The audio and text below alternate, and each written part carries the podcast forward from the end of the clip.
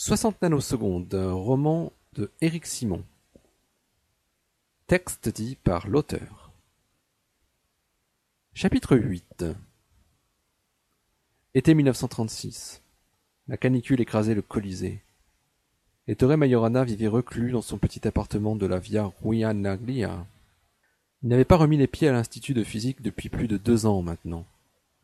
Les garçons de la Via Panisperna, la cour du pape Fermi, n'étaient plus nombreux à lui rendre visite. Seuls Eduardo Amaldi, Giovanni Gentile et Emilio Segre passaient parfois lui rendre visite pour s'enquérir de sa santé. Ettore avait ressorti ses écrits de physique comme par un sursaut d'orgueil, mais se gardait bien de l'annoncer à ceux qu'il considérait comme ses anciens collègues. L'année précédente, Ettore avait perdu toute envie. Il avait passé de longs mois à ne rien faire hormis lire des romans et des essais de philosophie, tout sauf de la physique.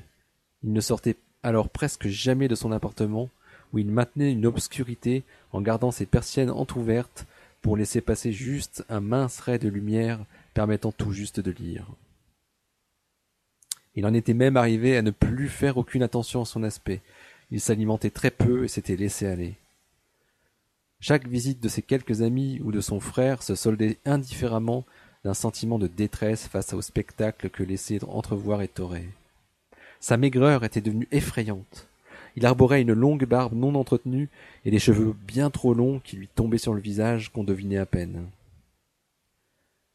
Lorsqu'il daignait ouvrir la bouche, ses paroles étaient presque inaudibles pour son interlocuteur. Ettore avait peur. Il était terrifié à l'idée de perdre tout ce qu'il avait créé, cette beauté théorique, sa compréhension du monde. Il savait qu'on voulait lui voler, qu'on voulait l'anéantir. Il devait se protéger. Ettore avait passé de longues heures à se plonger dans, dans des romans comme une échappatoire. Il connaissait tout Pirandello. Chacune de ses phrases résonnait en lui. Il passait aussi beaucoup de temps auprès de son échiquier à étudier les meilleures combinaisons. Il jouait contre lui-même et était toujours heureux de parvenir au mat, quel que soit le gagnant. C'est en juillet avait décidé de retourner dans le monde réel, dans le monde physique. La lecture de Nietzsche l'avait définitivement convaincu. Il devait accomplir sa tâche. Pour montrer que ma théorie est la seule correcte, il faut qu'il existe un antineutrino qui soit la même chose que le neutrino. Ils doivent être indifférenciables. C'est ce que je trouve pour les particules neutres et c'est la seule solution.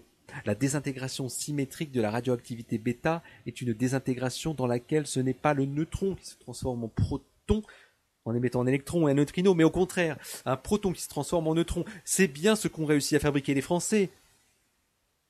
Il faut pouvoir utiliser ces nouveaux atomes radioactifs pour montrer que les neutrinos sont la même chose que les antineutrinos. Et que se passerait-il si un atome était suffisamment instable pour produire non pas une désintégration bêta, mais deux? Avec un neutrino symétrique dans chaque cas. Mais oui, les deux neutrinos disparaîtraient pour ne laisser que les deux électrons, bien sûr. La conservation de l'énergie ferait alors que, n'étant pas partagés avec les neutrinos, les deux électrons auraient une énergie unique. Bien oui, bien sûr. Il suffit de trouver de tels atomes et de mesurer l'énergie des électrons. S'il y a deux raies ou même une seule, c'est la preuve expérimentale. Ettore n'arrêtait pas de ressasser ses idées de démonstration expérimentale de sa théorie symétrique des antiparticules appliquées aux particules neutres, les neutrinos étant les seuls candidats concernés. Il s'était remis à étudier la physique. Il avait pour projet de construire une théorie complète des neutrinos à partir de sa théorie symétrique. Il fallait entre autres pouvoir la démontrer expérimentalement.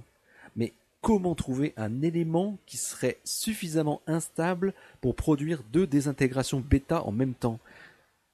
Un tel élément n'avait jamais été observé ni par les Français, ni par les Anglais, ni par les Américains. Alors il fallait calculer. Cela devait pouvoir se calculer.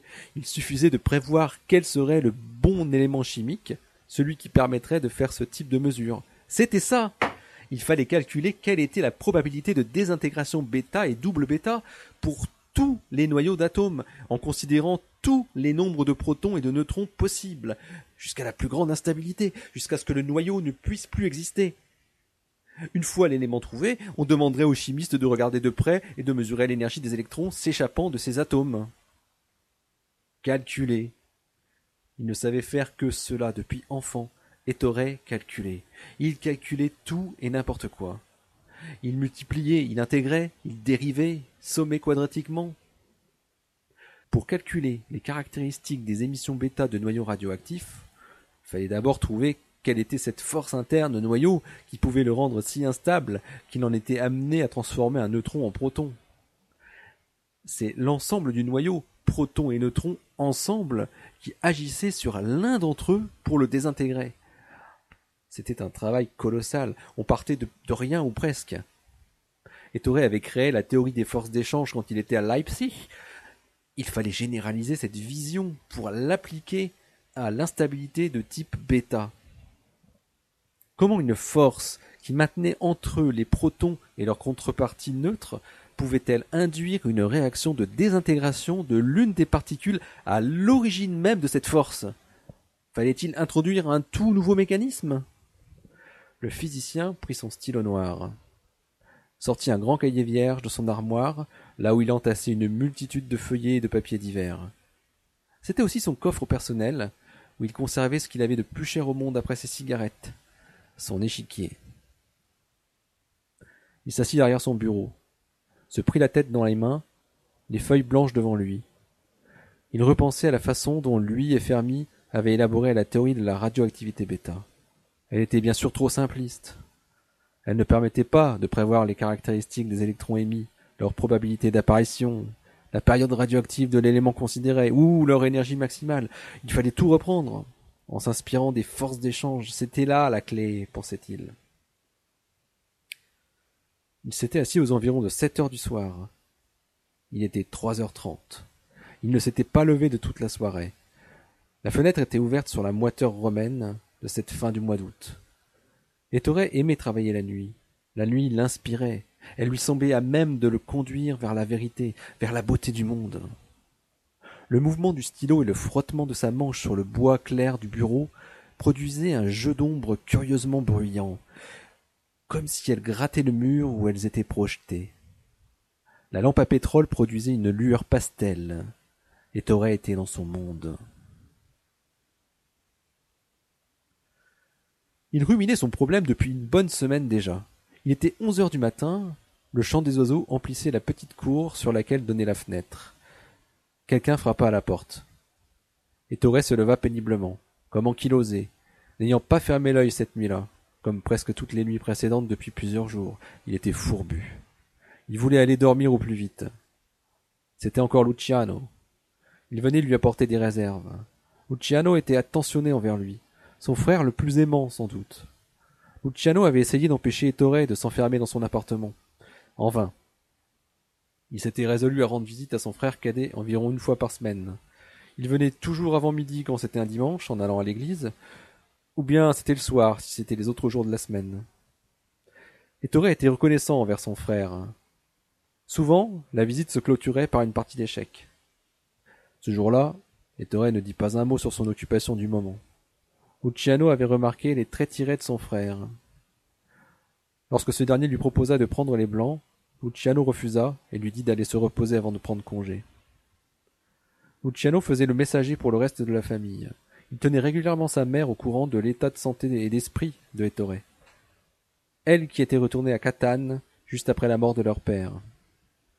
Ettore avait été durablement affecté par la disparition de son père, mais il n'en avait jamais parlé à quiconque, et Luciano ne prévoyait pas d'aborder le sujet avec lui.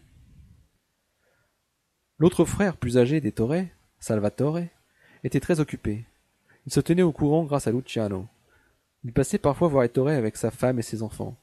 Mais les visites étaient toujours très courtes. Il ne s'attardait jamais comme le faisait souvent Luciano.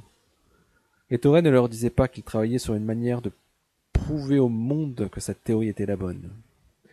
Il leur disait qu'il étudiait des grandes batailles navales historiques ou des combinaisons de jeux d'échecs. Il leur montrait aussi sa bibliothèque qu'il affirmait relire en entier. Ettore était dans une impasse. Il ne trouvait pas comment attaquer le problème. Une simple analogie avec les forces d'échange qui produisaient une si forte cohésion dans le noyau atomique ne fonctionnait pas. Même en imaginant de nouvelles particules qui auraient pu constituer les neutrons et les protons, des sortes de briques encore plus élémentaire, qui ferait de ces deux entités de particules presque identiques Non, ça ne marchait pas. La corbeille à papier se remplissait plus vite que le temps qu'il fallait pour la vider. Luciano sentit le changement chez son frère. En voyant les piles de papier qui s'entassaient sur le bureau, il comprit qu'il avait repris un travail. Mais lorsqu'il le demanda à Ettore, il ne reçut qu'une réponse évasive. C'était une excellente nouvelle. Luciano frappa sur la lourde porte de l'office notarial. la secrétaire ouvrit. Elle connaissait le frère de son patron. Salvatore n'était pas disponible tout de suite. Si c'était important, il pouvait attendre dans le petit salon. Luciano patienta dix minutes sur l'un des fauteuils disposés dans la pièce sobrement aménagée. Salvatore Majorana s'était installé comme notaire depuis maintenant cinq ans, et son office avait depuis acquis une bonne réputation. Salvatore fit entrer son frère dès qu'il l'aperçut, après avoir reconduit son client jusqu'à la porte. Ettore s'est remis à travailler. Je suis allé le voir ce matin. J'ai pu voir des tas de papiers qu'il venait apparemment d'écrire. Luciano relatait sa visite chez Ettore à Salvatore. Il était heureux de pouvoir lui annoncer qu'Ettore semblait avoir repris goût à la vie et s'était remis à faire des choses utiles. Et je l'ai trouvé en assez bonne forme, hein, quoique un peu fatigué, comme s'il n'avait pas dormi de la nuit. Mais peut-être travaille-t-il la nuit. Et est-ce que tu crois qu'il mange mieux, sans qui Salvatore Oui, ça se voit, il se porte bien mieux, et il prend à nouveau soin de lui. Tu devrais aller lui rendre visite. Je vais y aller. Ah, je suis heureux d'entendre ce que tu me dis là, si tu savais. Je commence à être désespéré de le voir revenir à la vie, tu sais, Luciano. Je ne te l'ai, je te l'ai jamais dit, mais à un moment, j'ai vraiment pensé à l'obliger à se faire soigner. Maman était d'accord. Tu veux dire le faire interner? s'étonna Luciano. On n'aurait pas pu le laisser plus longtemps dans cet état, de toute façon. Mais si tu me dis qu'il semble aller mieux, j'en suis vraiment, vraiment très heureux. Ça change tout.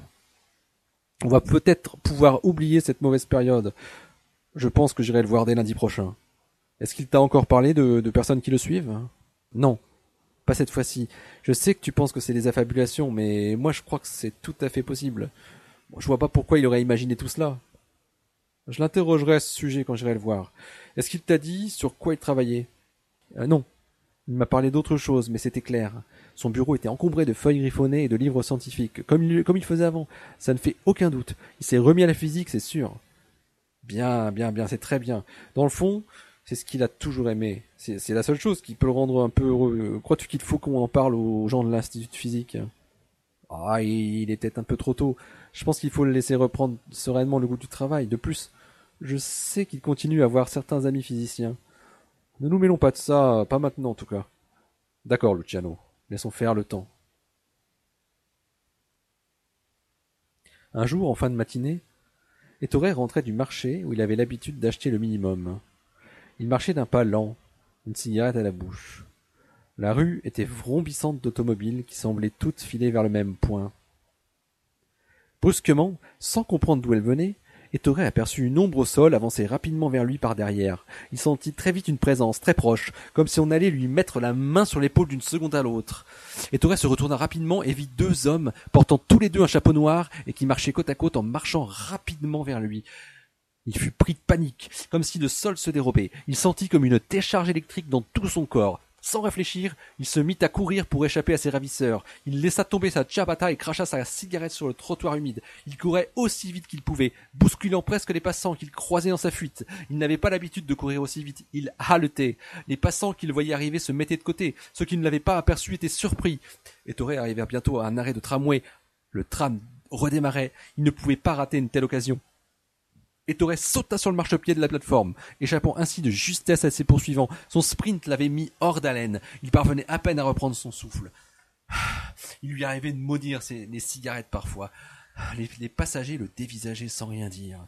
Il transpirait à grosses gouttes et haletait, penché en avant comme pour cracher ses poumons. Une fois son souffle repris, le tramway avait déjà tourné dans la Via Rulgia, il ne pouvait pas voir les deux hommes qui l'avaient poursuivi et presque intercepté.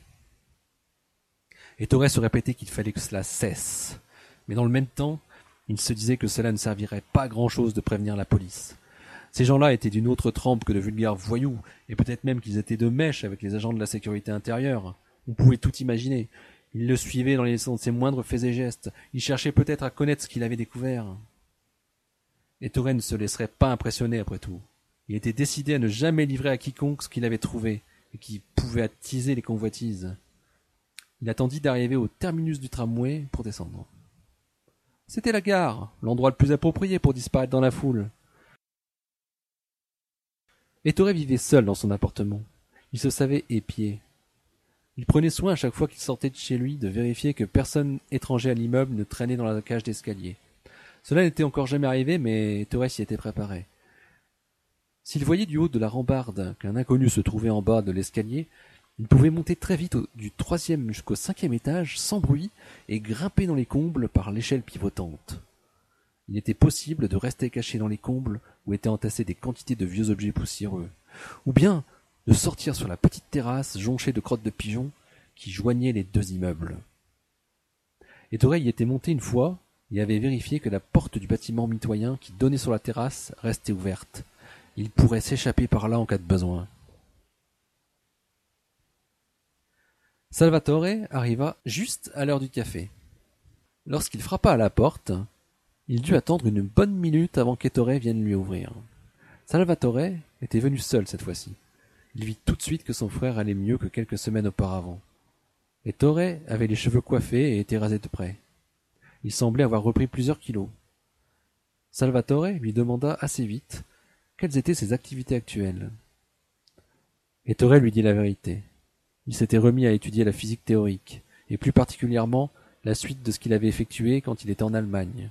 Il n'entra pas dans plus de détails, car il savait que Salvatore était très vite perdu par le jargon des physiciens. Salvatore était ravi de retrouver son frère cadet comme il l'avait presque toujours connu. Il faisait chaud dans l'appartement. Soudain, Ettore raconta sa mésaventure du marché, sans que Salvatore n'ait encore abordé le sujet. L'autre jour, j'ai failli me faire attraper par deux individus, en pleine rue. Comment ça? Je rentrais du marché, et brusquement, deux hommes se sont jetés sur moi. Enfin, ont essayé de se jeter sur moi. J'ai réussi à m'enfuir en attrapant un tram au dernier moment. J'ai eu beaucoup de chance, il faut le il faut bien le dire. Je me, je, me méfie de plus en plus. Mais qui pourrait en vouloir ainsi? On peut tout imaginer. Je, je sais sûrement des choses qui intéressent certaines personnes. Des informations scientifiques, tu veux dire? Ouais, par exemple. Il y a, il a certaines choses dont il vaut mieux que je ne te, que je ne te parle pas non plus d'ailleurs. Oh, mais tu m'intrigues maintenant. Ça me donne envie d'en savoir plus. Non, Salvatore, je suis sérieux. Si ces gens veulent employer la force pour savoir ce que je sais, je ne peux pas t'exposer inutilement. Tu n'as rien à voir là-dedans. Mais tu es mon petit frère, Ettore. Je me dois de te protéger. Il serait peut-être utile d'avertir la police. Non. Je me méfie tout autant de la police. Ce n'est vraiment pas une bonne idée. Laisse-moi avec ce problème. Je n'aurais pas dû t'en parler. Et ne t'inquiète pas pour moi, je, sais me, protéger. Personne ne pourra m'attraper de toute façon. Je ne dirai jamais rien sous la contrainte, c'est hors de question. Tu sais que j'ai trouvé un moyen imparable pour sortir de l'immeuble sans passer par la porte d'entrée? Eh eh, les deux immeubles communiquent par le haut. J'ai découvert ça il y a peu de temps, c'est formidable. Et Toré, tu ne vas pas rester comme ça, à être constamment sur le qui-vive, c'est invivable. Mais pour le moment, ça va. Il faut juste prendre l'habitude de tout surveiller. C'est facile au bout d'un moment, tu sais. Salvatore regardait son frère. Il était en même temps heureux de le voir avoir repris goût à la vie, mais restait perplexe sur ce qu'il lui racontait. Que ce soit vrai ou non, dans les deux cas, ça pouvait devenir vraiment inquiétant.